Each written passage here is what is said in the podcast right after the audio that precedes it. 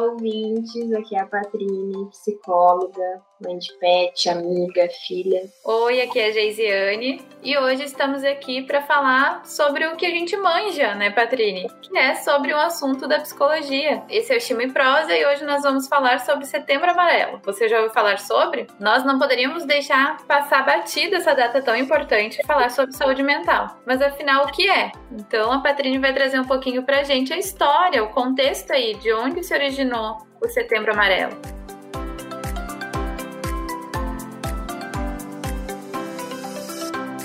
verdade, né, o Setembro Amarelo uh, começou nos Estados Unidos, lá por 1994, quando um jovem chamado Mike M na época com 17 anos, cometeu suicídio. E ele era um rapaz muito habilidoso, né? Ele fez uma restauração de um Mustang 68 uh, pintando de amarelo. Então ele ficou conhecido por, ele, por esse carro que ele restaurou, só que os pais não, não perceberam em tempo, né, esse transtorno psicológico que ele tinha, a tempo de oferecer ajuda, né? E com isso, no velório dele, né, toda a situação, os amigos começaram a divulgar e dizer que as pessoas precisavam pedir ajuda e tudo mais. E por conta da cor do carro, né, se usou essa, essa fita amarela para simbolizar então o mês, né, de, de combate ao suicídio. É, eu acho que é importante a gente pensar que falar de prevenção ao suicídio numa história tão uh, tão trágica que é o suicídio, né, quando chega para nós assim. Hoje a gente está aqui com um pouco mais de autoridade para falar sobre que é o nosso lugar de fala. Hoje estamos bem no nosso lugar de fala, né? Que apesar de uh, não ter um certo e errado sobre isso, assim, tem algumas orientações, tem algumas formas de a gente lidar para que se fale mais sobre. Por muito tempo foi entendido aí falar de suicídio como um tabu, né, que na verdade afasta mais ainda da gente falar sobre, tratar e chegar sobre esse assunto, tornar ele uh, popular porque uh, a gente sabe, né, pelos dados da OMS, que o uhum. suicídio ele é uh, a segunda maior prevalência de mortes. Então, é muito alta. Então, o que, que acontece que as pessoas né, têm, não têm mais vontade de viver? Então, falar sobre a morte e sobre o suicídio em si é falar sobre a vida também, porque quem falece também deixa sobreviventes. Então, nós somos sempre uma pessoa que tem várias relações independente de que forma que estão essas relações, sempre vai caber aí a várias pessoas sofrerem junto com isso. Então hoje a gente pensou da gente conversar um pouquinho sobre isso e vamos então trazendo algumas reflexões. É, acho que na verdade, quando a gente sempre quando a gente fala em suicídio, também levanta muitos mitos, né, que a gente escuta, seja pelas pessoas mais leigas e às vezes até por pessoas não tão leigas assim, né? É, como tu disse, um tabu, e isso faz com que as pessoas não lidem de uma maneira muito assertiva com o assunto, né? Ou melhor,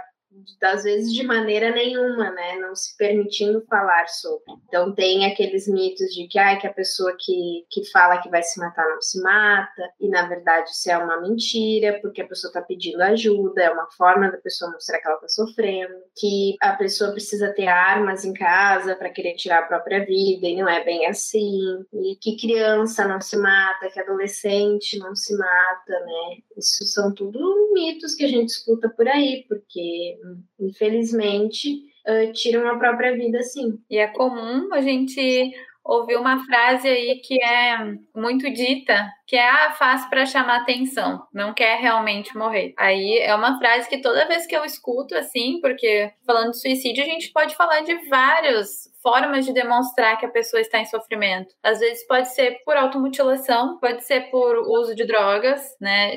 Ou daí já está geralmente instalado alguma questão psicológica ali de depressão profunda, mas chamar atenção para o quê? Uhum. Então, bom, pode até concordar então que sim, está fazendo para chamar atenção, mas o que que é? Aonde que a gente tem que olhar então para poder ajudar, auxiliar eh, essa pessoa que está sofrendo? Então, acho que sim, né? Está chamando atenção, mas se tornou assim natural. A gente fala, ah, está chamando atenção e passa e ninguém faz nada com aquela situação. E, e isso me incomoda muito.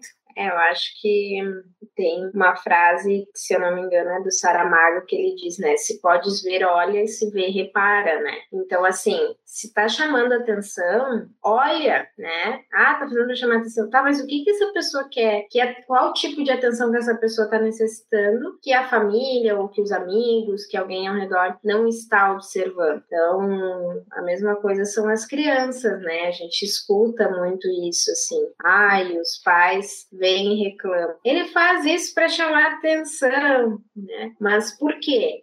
Qual o motivo? Né? O que está faltando, na verdade? Então, é, o suicídio ele existe também na infância e na adolescência. E não é raro, né, as situações em que, na verdade, os adultos conseguem, então, dar fim à sua própria vida já na vida adulta, porque ali na infância e adolescência também já esteve presente a ideação suicida. Então, a gente precisa cuidar sempre, né? Não tem idade. A primeira coisa que a gente precisa falar para todas as pessoas nesse setembro amarelo, utilizar essa oportunidade que é falar sobre um assunto que é tão delicado, pesado, né, mas que não existe idade, né? Então, para a gente olhar sempre para tudo. E quando chega para a gente tratar essas situações assim, é, já, geralmente já está instalado, né, dentro desse, desse funcionamento da família e tal, algumas questões que já prejudicam a saúde mental daquela pessoa, né, que está ali em sofrimento. Então, a gente pode pensar que eu sou muito da área social, né? Não tem como a gente não se revoltar com a situação que a gente está vivendo hoje a nível Brasil,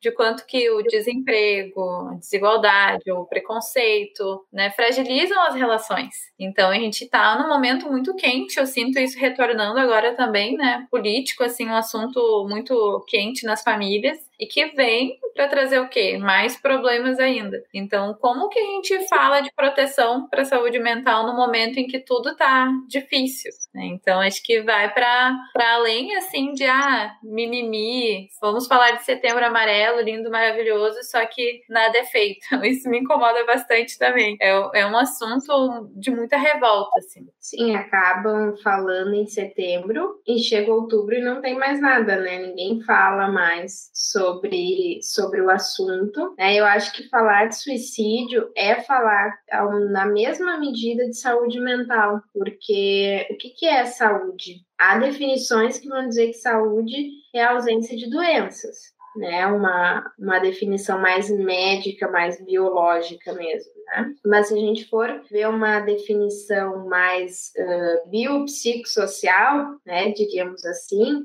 a gente vê que não é só não ter doenças. É, às vezes, estar doente por faltar outras coisas, né? Faltar oportunidade, faltar visibilidade, uh, faltar rede, faltar apoio, faltar comida na mesa, né? Então, tudo isso contribui para que a saúde mental da pessoa fique fragilizada, né? As relações conflituosas que às vezes se tem, né, dentro da família ou com parceiro, parceira, enfim, né? Acho que, que muitos são os motivos que fazem com que a pessoa adoeça mentalmente. E a gente vê muito, né? Semana, no último episódio, a gente falou sobre ser psicólogo e do quanto que, apesar da gente estar uh, falando de um serviço importante, muitas pessoas precisam e não podem pagar, né? Então isso é muito complicado também, da gente pensar que as pessoas não têm acesso ao básico. É, e falar de, de saúde mental implica diretamente em falar em qualidade de vida. Né? Acho que independente de renda, de fator social, né, a depressão, a, né, ela está em todas as classes sociais. Então, o sofrimento, tudo isso. Né? Claro que não dá para ser feliz na miséria, na pobreza, na extrema né, invisibilidade, não dá. Mas a gente está falando também de emoções. Então, de a gente respeitar até, né, que cada pessoa tem uma perspectiva de vida e nisso a gente possa acolher o outro também. Porque muitas vezes esse, ah, tá chamando atenção, né? Uh, tá fazendo porque quer, quer atenção dessa forma. Então, pra gente olhar também para isso, que é, bom, que, que, qual que é a necessidade daquela pessoa, então? O que, é que tá faltando para ela? Que às vezes não vai ser os reais, né? né? tem situação até que se fosse os reais seria melhor, porque daí tem jeito, né? Então, falar dessa rede de apoio, desse cuidado, desses vínculos seguros, ele é fundamental para que a gente pense a qualidade de vida das pessoas também. E qualidade de vida é estar atento às necessidades de cada pessoa. Não tem uma fórmula, né? Infelizmente não tem. Ou felizmente também para poder atender todos, né? É, são necessidades individuais, né? Porque muitas vezes as pessoas param dentro do consultório da gente dizendo assim: eu não sei o que está me faltando, mas tem algo me faltando. Às vezes a pessoa tem moradia, tem emprego, tem família, tem filhos, tem. Assim, aparentemente tem aquele combo que todo mundo diz que todos precisam ter. E às vezes não basta porque existem necessidades individuais dessa pessoa que estão sendo maculadas. Né? Então, isso a gente precisa analisar, sempre com, com um olhar muito de,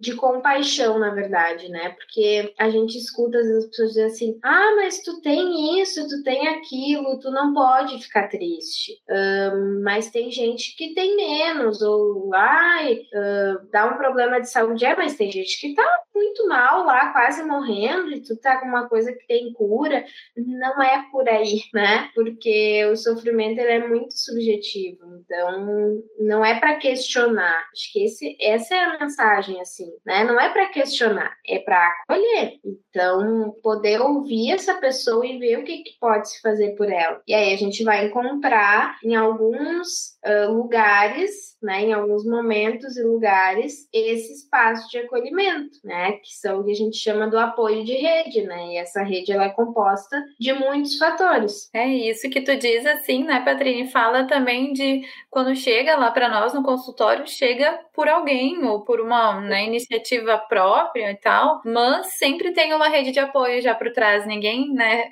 chega no consultório sozinho. Mesmo que seja assim, bom, vim por conta, aquela ideia veio de algum lugar, né? Em algum lugar ouviu que dá para ir. Eu tenho até um caso de um, de um paciente meu que me marcou bastante, assim, que ele ouviu no Fantástico sobre o que, que era ansiedade e que o Drauzio Varela, né, nosso xodózinho do Brasil, uh, disse, assim, que, bom, ansiedade não se cura sozinho e que não vai passar e que precisa de um profissional para tratar. E, e ele já é um senhor mais de idade, assim, né, um idoso, e ele veio para atendimento e ele disse, olha, eu vim porque eu ouvi na TV, no Fantástico, o doutor Drauzio Varela falou assim, assim. Então, de onde que surge esses lugares, né, de amparo pra gente até que chegue no consultório? Vem de uma rede de apoio, né, seja na TV que estejam falando disso, seja dos amigos que estão observando ali que, uh, e até certo ponto a amizade consegue dar conta de algumas coisas, outras não. A mesma coisa a família, né, vem às vezes de uma comunidade que fala sobre esses assuntos, né, e, e quando a gente fala aqui de comunidade, até final de semana eu estava conhecendo um projeto lá em Novo Hamburgo em que eu vou participar e que levaram uma policial para falar com os adolescentes no encontro e uma policial para falar com os adolescentes na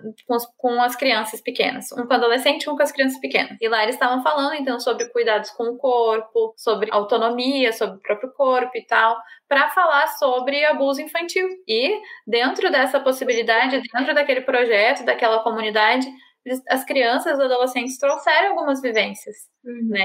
E com, que caracterizam o abuso. Então, que importante a gente estar tá na comunidade inserido, né? Não só a nossa profissão, mas qualquer pessoa, qualquer pessoa humana que seja, né, que esteja habilitada para direcionar isso, para falar, tá aqui, então, um profissional vai poder te ajudar da seguinte forma, não só da, da psicologia, né, mas que precisa circular por diversos ambientes até chegar na gente o que, que é possível tratar com psicólogo, o que, que é às vezes uma demanda, sei lá, de um profissional de um neuro, alguma outra coisa que precise, né? Mas é, é muito importante a gente estar tá alinhado também nisso com a comunidade, por isso que eu acho importante a gente falar sobre e falar de suicídio é falar também de tantas tristezas, né? Porque o que leva uma pessoa a, a pensar uma coisa dessa, a estar tão em sofrimento e pensar que essa é a solução? Pode ser tanta coisa, né? Aí vem várias histórias, assim, tipo, você ouvinte, né? Pode imaginar aquela situação horrível, assim, aquilo que tu detestaria passar e essa é a situação da pessoa, pra gente poder ser um pouco empático, né? De, de entender. Bom, é, é um para mim, assim, quando eu ouço, assim, sobre, né, eu fico com essa curiosidade até, eu acho que é o que a maioria das pessoas uh,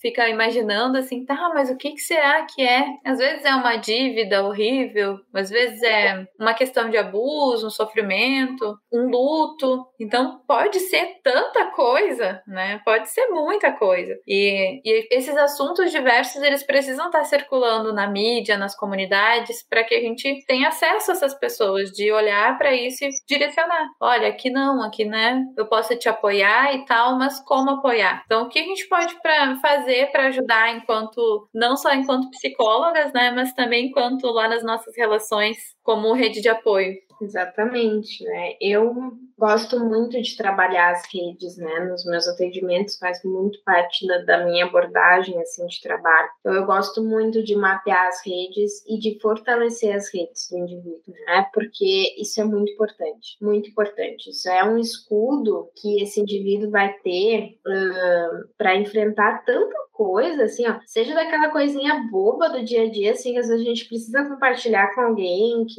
tá cansado, que tá chateado, e até mesmo uh, problemas bem sérios e bem íntimos. Então, eu acho que é um combo que leva a pessoa a sofrer tanto que, como tu disseste, acaba sendo a única saída que a pessoa tem naquele momento. E se ela consegue, ainda assim, com todo esse sofrimento e ao mesmo tempo vergonha, porque as pessoas têm vergonha de estar sofrendo, ainda é um tabu muito grande sofrer, apesar de ser algo inerente ao ser humano, todos nós sofremos em algum momento da vida. Se essa pessoa está chegando para você e dizendo que ela está muito mal, que ela está muito triste e que ela está pensando em tirar a própria vida, ajuda, ajuda essa pessoa, ajuda, sabe? Não é o momento de, ai, não vou falar sobre isso, não sei lidar com isso, não. Tudo bem não saber lidar, a gente aprende juntos, né? A gente não sabe, não nasce sabendo nada, mas a gente precisa se propor a ajudar, né?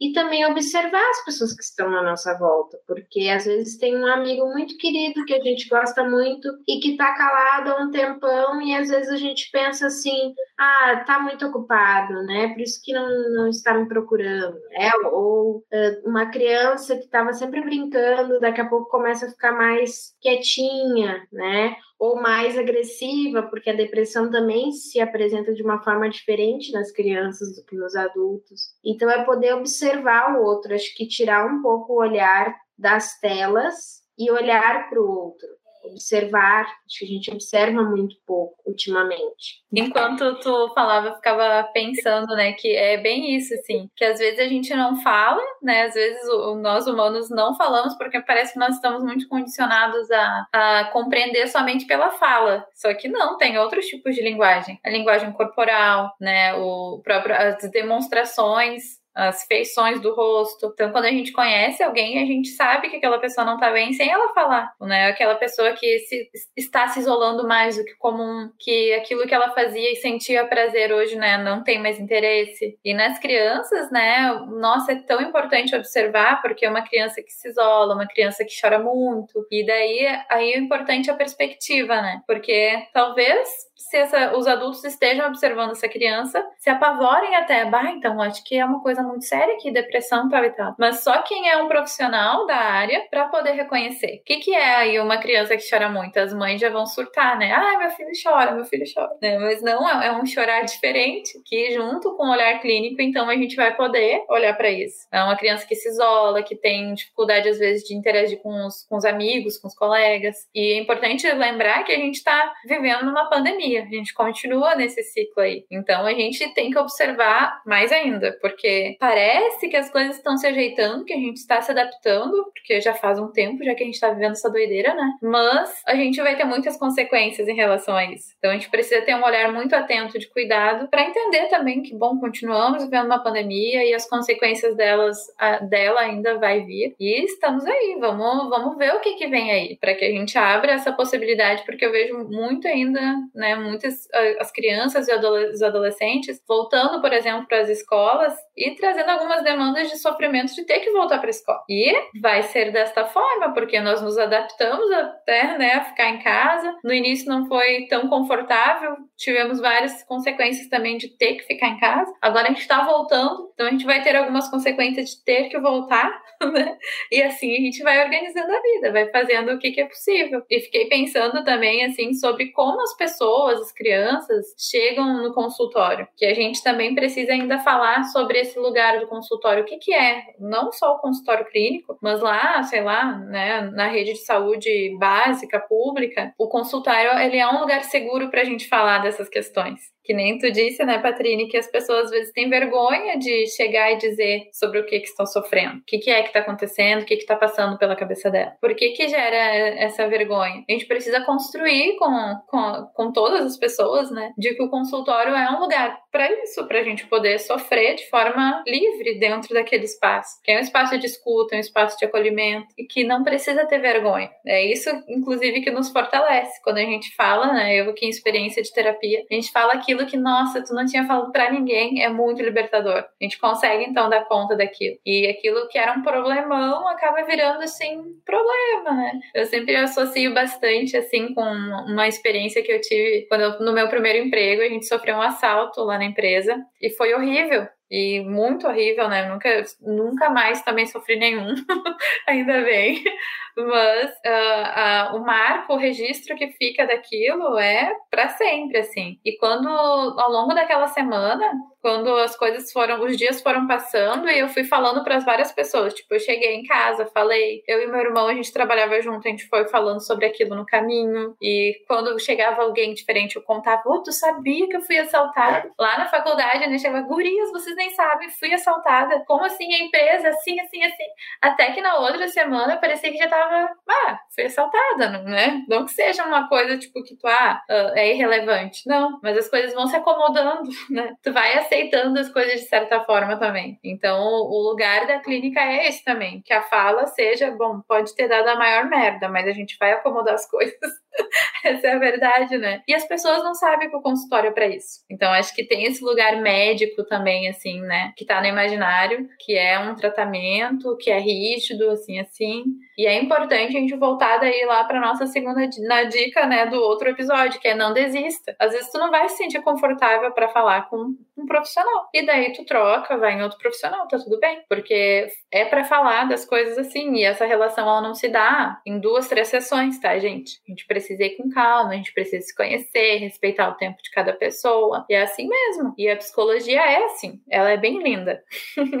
Eu acho que sim, né? Concordo contigo, assim, enquanto que são detalhes e que às vezes também se pinta, né, o atendimento psicológico de uma outra forma que, que né, como se fosse um bicho de sete cabeças, assim, ah, eu preciso estou sofrendo muito, precisei procurar uma psicóloga. Gente, vamos normalizar isso aí, é como a gente vai no dentista, como a gente vai no médico todos os anos, né? Faz bem, a gente precisa disso para fazer a nossa manutenção da nossa saúde, é saúde, né? Às vezes a gente não dá conta sozinho, né? E como tu disse assim, de falar, falar é elaborar, né? Cada vez que a gente conta isso, a gente vai dando um outro sentido. Então a pessoa precisa colocar para fora. E aí por isso também fortalecimento de rede, né? Para de fato ter com quem contar, né? A, a, a, palavra já diz, né? Ter com quem contar, ter com quem você pode estar ali, com quem você também pode compartilhar o seu sofrimento. É, acho importante, assim, a gente até, né, pensar, bom, tá, e aí qual que é o nosso papel até para além disso, enquanto família, enquanto colegas e tal? Porque, primeiro, né, é que todo mundo que vai na terapia e tem uma, uma boa experiência, né? Nós, esse é o nosso lugar de, de, de fala, assim, de profissional. Até aquele, aqueles pacientes que por algum motivo, né, eu vejo que, bom, não é possível continuar comigo, uh, ok, né, vamos dar um lugar sensível para essa pessoa também, para acolher ela e que encaminhe para um outro profissional que vai atender, que vai se adaptar à necessidade que ela precisa. Então a psicologia é muito ampla e a gente pode, nossa, fazer muito dentro desse espaço. E a psicologia não precisa estar só no consultório, né? Então acho por isso que a nossa rede de apoio também, enquanto colegas, é falar de diversos assuntos lá também fora, em empresas, nas comunidades. E tu falando assim, né, do, da questão do bom da manutenção da saúde mental mental. Às vezes as pessoas, isso eu sou um pouco julgadora nesse sentido, assim, bah, vai no cabeleireiro, não falta uma, né? Tipo, ah, o cabelo começou a desbotar ali, já tá lá. Tipo, a manutenção tá em dia, né? O cabelo tá ok. Ai, a unha, tudo mais, né? E o quanto que às vezes a gente negligencia a questão da saúde mental por achar que é um luxo, por achar que, ah, eu não vou eu vou ir dando conta devagar aqui e deixa isso de lado, deixa para depois e deixa para quando o momento está já muito grave. E isso é o que faz mais assim ser mais trabalhoso ainda, porque às vezes aquilo que era pequenininho, ok, era mais fácil de dar conta, né? Até no caso mesmo, na situação da pessoa. Mas daí vai vindo cada vez mais forte, daqui um pouquinho não consegue dar conta. Aí chega, chega estraçalhada a própria coitada pessoa, né? Chega assim e olha, tu fica, meu Deus, falta uma cereja do bolo, sabe? Porque é um negócio doido. A gente, enquanto profissional, né? Eu muitas vezes não sei nem por onde começar. tipo, meu Deus, tá, muita coisa, peraí, por onde que a gente vai começar isso aqui, né? Porque já vem de muitas demandas. Então, uh, da gente olhar para nossa saúde mental também como um aspecto a ser cuidado, a como ter essa manutenção e realizar esse autocuidado. A gente vem falando muito de autocuidado assim nas mídias, muitos conteúdos sobre, mas cara, vai ver o que é terapia para ver se tu não vai querer mais, né? Pega uma indicação de uma pessoa bem de confiança, porque eu tenho muito medo também das indicações.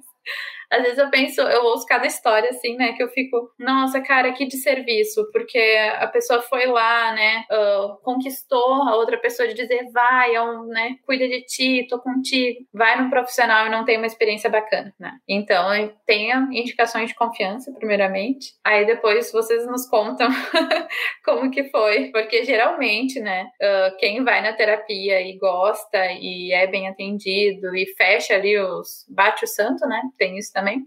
Uh, viram uns pregador da palavrinha da terapia. Eu brinco, né, com a minha comadre, que vira a palavrinha da terapia pra cá. Mas você já fez terapia? Ah, faz terapia. Ah, mas na minha terapia eu falei.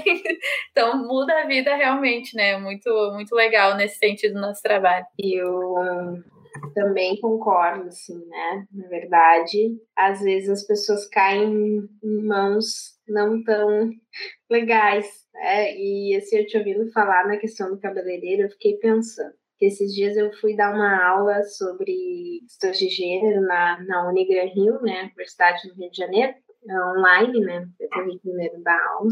Felizmente, né, mas assim que as coisas voltarem, gostaria muito de estar lá presencialmente. E uma das, das pessoas que estava assistindo a aula, depois eu abri para perguntas e ela questionou se por que, que as pessoas procuram alguns outros serviços, assim, de cunho mais espiritual ou relax, assim, nem sei dizer assim, sei lá, namastê, coisas assim, e não procuram a terapia. Essa foi a pergunta que me fizeram. E as pessoas se sentem mais autorizadas a isso e não estão autorizadas a buscar, de fato, a psicoterapia com psicólogo. Aí eu disse que isso vem também da representação social. Porque tu dizer que tu vai lá no cabeleireiro pintar teu cabelo, todo mundo diz, ai, que lindo, que legal, vai lá, isso aí, ah, vai ficar lindo e tal. Colocar uns cílios, né? Agora todo mundo colocando, eu acho bonito, talvez até eu vou colocar, mas assim, não, não tô criticando, mas assim, fazendo um comparativo, né? Custa, isso tem um custo, né? De, de um valor de uma sessão com um psicólogo que cobra o valor da tabela do CRP, né? E aí, ah, vai lá e paga, tá? Fica bonito bonitinho, legal. Ah, isso isso é importante, isso não é desperdício de dinheiro.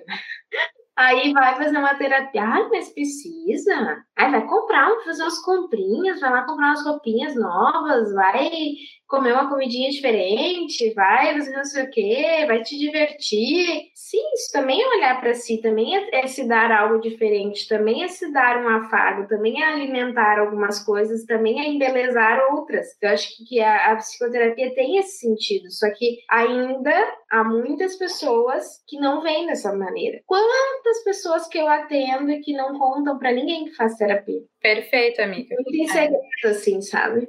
Sim. Uh, então, né, até pra gente pensar, hoje eu tô fazendo um pouco, a gente está, né, Patrine, sinalizei antes pra Patrine, um pouco correndinho aqui. Né, a vida de mãe, o bagulho é doido, né?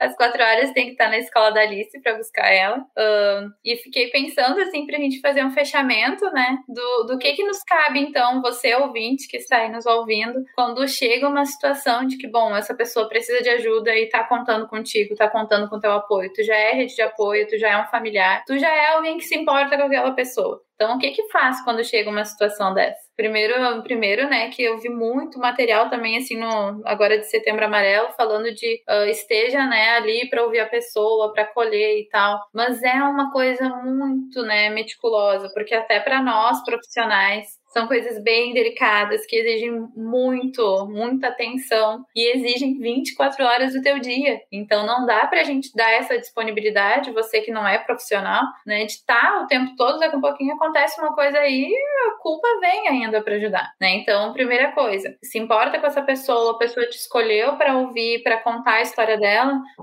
então encaminha, né? Faz essa escuta assim, mas até separa, né? Bom, o que é que tu pode fazer enquanto amigo? O que é legal de uma parte aí de um ouvinte fazer. A gente tem, né? Então acho que é essa escuta, esse acolhimento e falar para essa pessoa que tu se importa tanto, inclusive que vai encaminhar ela, vai, né? Procurar junto com ela quem são os profissionais que pode atender ela, né? Para poder dar esse suporte. E tem também, né? O número do CVV, que é um trabalho bem bacana, assim, que eu acompanho também bastante tempo, que o número deles é 188, porque eles também estão 24 horas disponíveis. Eles estão, né? Uh, online também. Uh, tem até um esqueminha ali no Instagram também, que a gente pode deixar o link depois, que várias pessoas às vezes têm vergonha mesmo de buscar ajuda com alguém conhecido, não quer contar, ou deve estar tá pensando, ah, mas isso aqui é tão bobo também para me incomodar alguém com esse assunto, né? E às vezes bate uma bad lá, né, no momento em que tu não tá com ninguém. Então é importante estar, tá, né, ligado de quais são as ferramentas que a gente tem para utilizar e a partir disso então poder acolher essas pessoas e, e ouvir, ouvir e fazer alguma coisa. Agora, é claro, tudo, né? Todos os tratamentos vão ter uma parcela aí do que, que é do profissional e o que, que é também do, do paciente. E é só um profissional que vai dar conta disso, né? Lembrando, com muita supervisão, com muita oração. para que a gente é ser humano, né? Então, mas é importante a gente situar assim para vocês ouvintes isso. Bom, chegou a situação para vocês, acolham, escutem, mas também lembrem que vocês são ali na condição de amigo, de familiar e não de profissional. Porque o cuidado ideal é um profissional que vai dar. Exatamente, né? Setembro amarelo, mas estejam atentos e atentes todos os meses do ano. Um abraço e se precisar, chamem a gente aí também no Chile Prosa, que a gente passa indicações para vocês, auxilia a chegar até o CVV. Estamos juntos nessa. Beijo a todos e todas e até mais.